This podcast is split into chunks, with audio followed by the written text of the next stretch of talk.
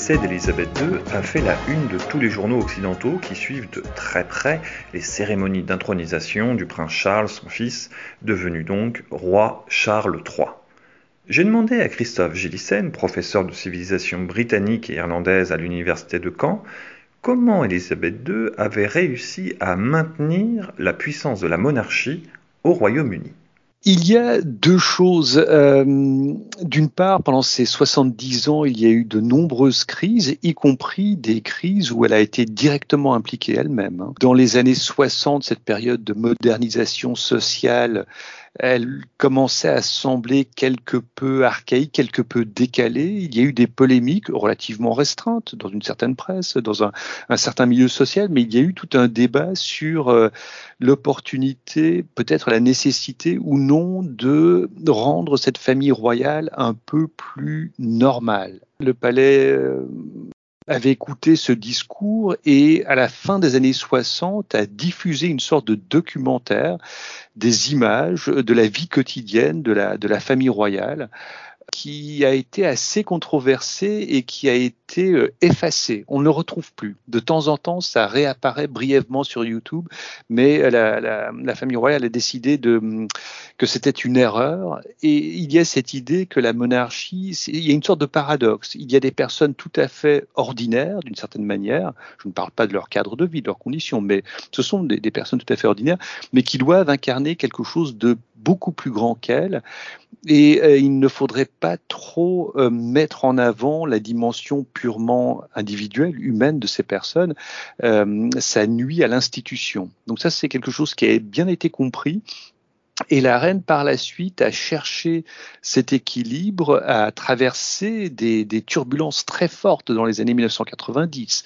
Il y a eu, à, cette période, un vrai débat sur, euh, sur la possibilité d'une abolition de la monarchie. Alors, les, les, les, républicains au, au Royaume-Uni étaient quand même minoritaires, mais ce débat, ça faisait très très longtemps qu'on ne l'avait pas entendu. Et bon, à la fin des années 1990, la crise s'est résorbée et les deux derniers jubilés de la reine ont été de, véritables succès populaires. Il y a une sorte d'inertie. Euh, la, monarchie est là, elle est là depuis longtemps et les critiques restent minoritaires au Royaume-Uni en tout cas. Hein.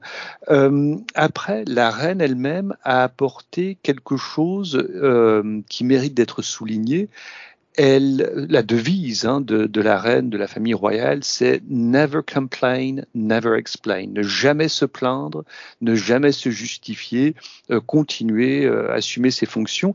Et elle l'a fait avec un talent indéniable. Elle n'a jamais dépassé les limites constitutionnelles, elle n'a jamais pris de position politique. Elle ne parle que de l'appui et du bouton, mais elle le fait, elle le faisait avec beaucoup de talent et avec un, un relationnel euh, qui a impressionné quasiment tous ses interlocuteurs. Et euh, dès lors qu'il n'y a pas de polémique euh, autour de la reine, euh, la, monarchie se perpétue.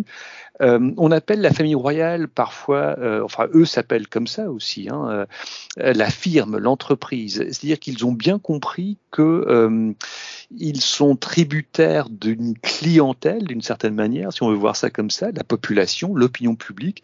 Ils ont quelque chose à apporter, une mission, mais aussi des, principes, des limites à respecter. Et elle a respecté ça euh, vraiment de manière exemplaire. Une des questions, c'est est-ce que son fils sera euh, en mesure de se couler dans ce moule un peu contraignant malgré tout hein? Alors j'allais justement vous poser la question. Euh, Elisabeth II a su marquer euh, de son sceau ses 70 ans de règne, qui sont, euh, ce qui est très très très très très long. Mmh. Euh, Charles III arrive à 70 ans, il va probablement continuer un peu sur le même rythme que, que, que, que, ce que faisait sa mère au début, mais on sait que par exemple au moment, à l'époque de Tony Blair, il avait envoyé des notes, pris des positions politiques, etc., ce que n'avait jamais fait Elisabeth II. Est-ce que vous pensez que euh, il va tenter de d'imposer sa marque tout de même euh, sur, euh, sur ce, ce règne qui commence pour lui. C'est le point d'interrogation en ce moment. À plus de 70 ans, est-ce qu'on peut changer sa manière de fonctionner, son attitude, sa... Euh, il n'a pas fait d'erreur sur le Commonwealth, par exemple, qu'il dirige depuis un certain nombre d'années, mm. euh, où il a déjà remplacé sa mère. Donc, il, n'a pas fait de grosse erreur euh, de ce, de ce point de vue-là. Il n'y a pas eu de scandale. donc, a priori, il va continuer un petit peu comme ceci. Donc, ça voudrait dire que s'il y a un changement dans la monarchie, ce sera peut-être avec William, son fils, que ça pourrait intervenir euh, alors, le prince Charles n'a pas commis d'erreur par rapport au Commonwealth, et effectivement, la monarchie est absolument centrale à cette organisation qui réunit les anciennes colonies de l'Empire britannique. En revanche, au niveau de la politique intérieure, euh, il aime donner son avis et il pense souvent avoir raison et il harcèle parfois les, ministres avec ses lettres, avec ses, ses, demandes, ses exigences. Euh, en tant que monarque, est-ce qu'il pourra euh, ne, plus interférer de la sorte? C'est une vraie question, je, ne sais pas. Je, ne sais pas, sa mère avait accepté les règles du jeu. Euh, est-ce que lui comme vous le suggérez, euh, pourrait être euh, tenté d'imposer sa marque, c'est-à-dire un monarque un peu plus actif.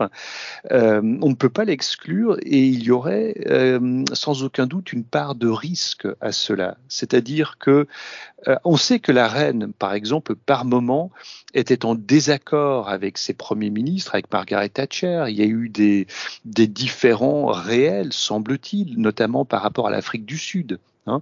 Euh, pour la reine très attachée au Commonwealth, le principe de l'apartheid en Afrique du Sud qui, euh, euh, comment dire, crée de fortes tensions dans beaucoup d'autres pays du Commonwealth. Enfin, l'Afrique du Sud était sortie du Commonwealth, mais dans les autres pays, voir un, tel système en Afrique du Sud, ça ne passait pas du tout et il demandait au Royaume-Uni d'intervenir. Margaret Thatcher n'y tenait pas. La reine, bon, n'était pas d'accord avec sa première ministre. Ça s'est su. Il y a toujours des rumeurs, mais elle n'a jamais pris position publiquement. Est-ce que le prince Charles, lui, serait capable, face à un Premier ministre qui a des, par exemple, une conception très différente de l'environnement, de l'écologie que lui, de ne pas essayer de peser sur ce Premier ministre Ça, ça changerait considérablement l'équilibre institutionnel. Oui, on dit que Charles serait plus interventionniste euh, que sa mère, donc juste ce que vous dites, mmh. ça, ça se confirme. Est-ce que finalement, il n'est pas déjà lui-même le changement parce qu'il arrive au pouvoir en étant divorcé et euh, remarié avec une euh, avec une duchesse euh, consort. Je ne sais plus exactement le titre de, de, la fameuse. Désormais la reine consort, absolument. La reine consort. Est-ce que justement c'est pas déjà ça sa modernité à lui? C'est un, un, aspect très intéressant parce qu'on se souvient, vous l'avez évoqué, en 1936, le roi Édouard VIII donc avait dû abdiquer puisqu'il souhaitait euh, épouser une femme euh, divorcée. Donc aujourd'hui, un peu à l'image de la société qui a beaucoup changé, euh, ce ne serait plus véritablement un problème. Il a également indiqué que lors de la cérémonie du sacre, il souhaitait modifier le, les termes du serment qu'il doit prêter, c'est-à-dire que là où sa mère s'était engagée solennellement à défendre la foi protestante, lui préférait euh, s'engager à défendre toutes les foi c'est-à-dire euh, la foi de tous ces sujets, qu'ils soient musulmans, catholiques, protestants ou autres. Donc il y aurait une sorte de modernisation, de mise à jour euh, de, de, la monarchie qui, qui est nécessaire. Hein. La monarchie, elle s'adapte en permanence, elle semble immuable, mais elle ne reste parce que parce qu'elle arrive à, changer au fur et à mesure. Il ne faut pas aller trop vite, il ne faut pas rester en arrière, il faut trouver le juste tempo. Il y a là des changements qui sont sans doute euh, sans doute indiqué, oui. Lorsque euh, le temps du deuil sera fini, si le prince Charles ne réussit pas son entrée en scène, s'il commet des impairs, des maladresses, ça ouvrirait euh, un espace, une brèche où les, les, républicains, les antimonarchistes, qui ne sont quand même pas très nombreux, pourraient s'engouffrer. Il pourrait y avoir effectivement une polémique, un débat public. Pour l'instant, ça ne semble pas évident, mais de toute évidence, là où Elisabeth II avait réussi à se constituer un capital de sympathie hein, euh, tout à fait considérable, euh, le, prince Charles euh, doit faire ses preuves en quelque sorte. Et ce ne sera sans doute pas évident. Hein. Vous vous rappelez peut-être hein, cette période des années 90, euh, beaucoup de Britanniques formulaient le souhait que la couronne passe directement d'Élisabeth euh, au, prince William. Hein, bon, ça aujourd'hui, ce n'est plus du tout le cas. De toute façon, la ligne de succession est, est, clairement inscrite dans la Constitution, mais c'est une idée, qui, une, petite musique de fond qui pourrait réapparaître effectivement. Et on a vu euh, au lendemain donc de son décès, les journaux écossais, même les plus républicains, les plus indépendantistes, euh, ont publié euh, leur une avec Élisabeth II, où on sentait un certain respect, des hommages, une sorte de, véritable union qui les liait, même dans les journaux les plus indépendantistes. Est-ce que vous pensez que le départ euh, de II pourrait marquer aussi la fin de certains liens avec euh, des pays comme euh, par exemple l'Australie, comme l'Écosse? Est-ce que ces pays risqueraient de, de voir leur côté républicain l'emporter plus, de manière plus importante peut-être qu'en Angleterre? Il y a là effectivement une période qui s'ouvre où on pourrait voir certains territoires se détacher de la couronne britannique. En Australie, il y avait eu un référendum dans les années 1990 pour que le pays devienne une république.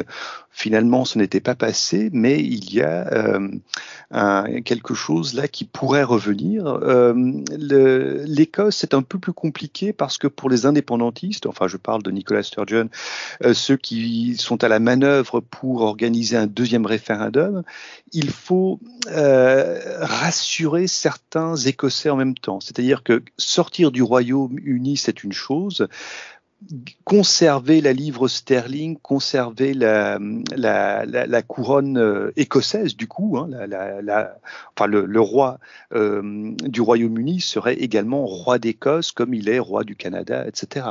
Euh, savoir ce qui peut être conservé pour que le changement ne soit pas trop brutal et n'effraie pas trop les électeurs. Après, on sait que la reine euh, aimait beaucoup passer du temps à Balmoral, en Écosse, elle appréciait. Euh, est-ce que le prince Charles a le même lien avec euh, l'Écosse? Est-ce qu'il pourra retisser un lien comparable? On le verra prochainement, puisque l'une des premiers déplacements qu'il fera après les funérailles, c'est cette visite hein, de toutes les régions du Royaume-Uni, l'Écosse, le Pays de Galles, l'Irlande du Nord, pour essayer justement de consolider le Royaume-Uni euh, ce n'est pas quelque chose qui va de soi parce qu'aujourd'hui, ce royaume est profondément désuni en raison, entre autres, euh, du, Brexit. il avait commencé un petit peu son, apprentissage du règne en devenant euh, prince de Galles. donc il sait le poids que peut avoir l'identité régionale. Et donc on peut prévoir que quand même il, va faire attention à, ça, surtout que euh, le pays va être confronté très bientôt à la question du protocole nord-irlandais avec la nouvelle première ministre. C'est un nouveau roi, une nouvelle première ministre qui arrive, euh, notamment avec le Brexit. Est-ce que vous pensez que pour le coup, euh, ça va peut-être lui laisser plus de place d'avoir quelqu'un qui n'est pas qui n'est pas armé, qui ne connaît pas aussi bien le, rôle du pouvoir que ça? Est-ce que ça va pas lui laisser justement plus de place pour pouvoir apprendre à devenir roi pleinement? Effectivement, si on compare la situation en 1952, une nouvelle reine euh, arrive, euh, très jeune, 25 ans, 26 ans, mais en face d'elle, il y a ce Premier ministre qui s'appelle Winston Churchill, qui connaît tout, et donc qui va agir un peu comme un mentor. Donc la transition sera euh, très simple, très facile, ça se passera très bien. On sait que le monarque rencontre le Premier ministre chaque semaine, hein, le mardi, une discussion d'une demi-heure, et là, la première ministre du Royaume-Uni, Liz Truss, euh, n'a quasiment aucune expérience. Elle a rencontré la reine une fois, mais uniquement pour être invitée à former un gouvernement. Elle n'a pas encore eu cet échange hebdomadaire. Et donc, sa, première rencontre sera avec le prince Charles, donc ce sera la première rencontre également avec un premier ministre. Donc là, ça, crée, euh, comment dire, un, un espace où il y a beaucoup de jeux et où chacun devra trouver sa place et sans doute euh, façonner euh, une nouvelle relation, un nouveau fonctionnement. Euh, le, prince Charles, effectivement, pourrait peut-être faire un effort pour ne pas écraser son interlocutrice, mais j'ai tendance à penser qu'il ne sera pas aussi, comment dire, aussi souple, aussi à l'écoute que sa mère. Hein, sa mère qui écoutait, qui connaissait la solitude du pouvoir et qui estimait que son rôle était vraiment d'écouter, d'encourager, parfois de mettre en garde si quelque chose lui semblait particulièrement hasardeux. Euh, j'ai tendance à penser, mais on, verra dans les semaines à venir, que le prince Charles euh, sera plutôt enclin à donner son avis.